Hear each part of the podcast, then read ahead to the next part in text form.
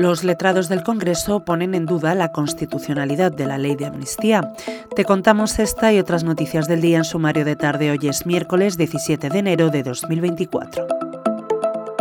En un nuevo informe de los letados de las Cortes, al que ha tenido acceso The Objective, esta vez de los adscritos a la Comisión de Justicia del Congreso, que es donde se tramita la ley de amnistía, reconocen dudas sobre la constitucionalidad de la norma impulsada por el PSOE y apunta que debería ser articulada como una reforma constitucional. El PP además ha acusado a Francina Armengol de ocultar este informe de los letrados contra la ley de amnistía.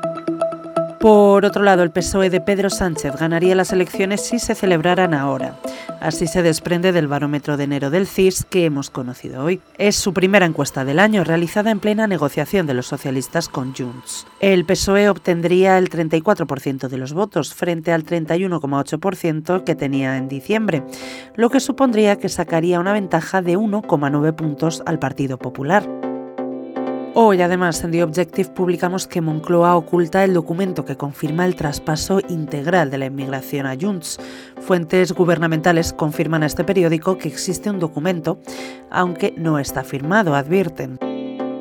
Para terminar, Yolanda Díaz ha indicado este miércoles que sería bueno abrir el debate sobre los salarios que se perciben en algunos consejos de administración, algo de lo que nunca se habla, ha dicho.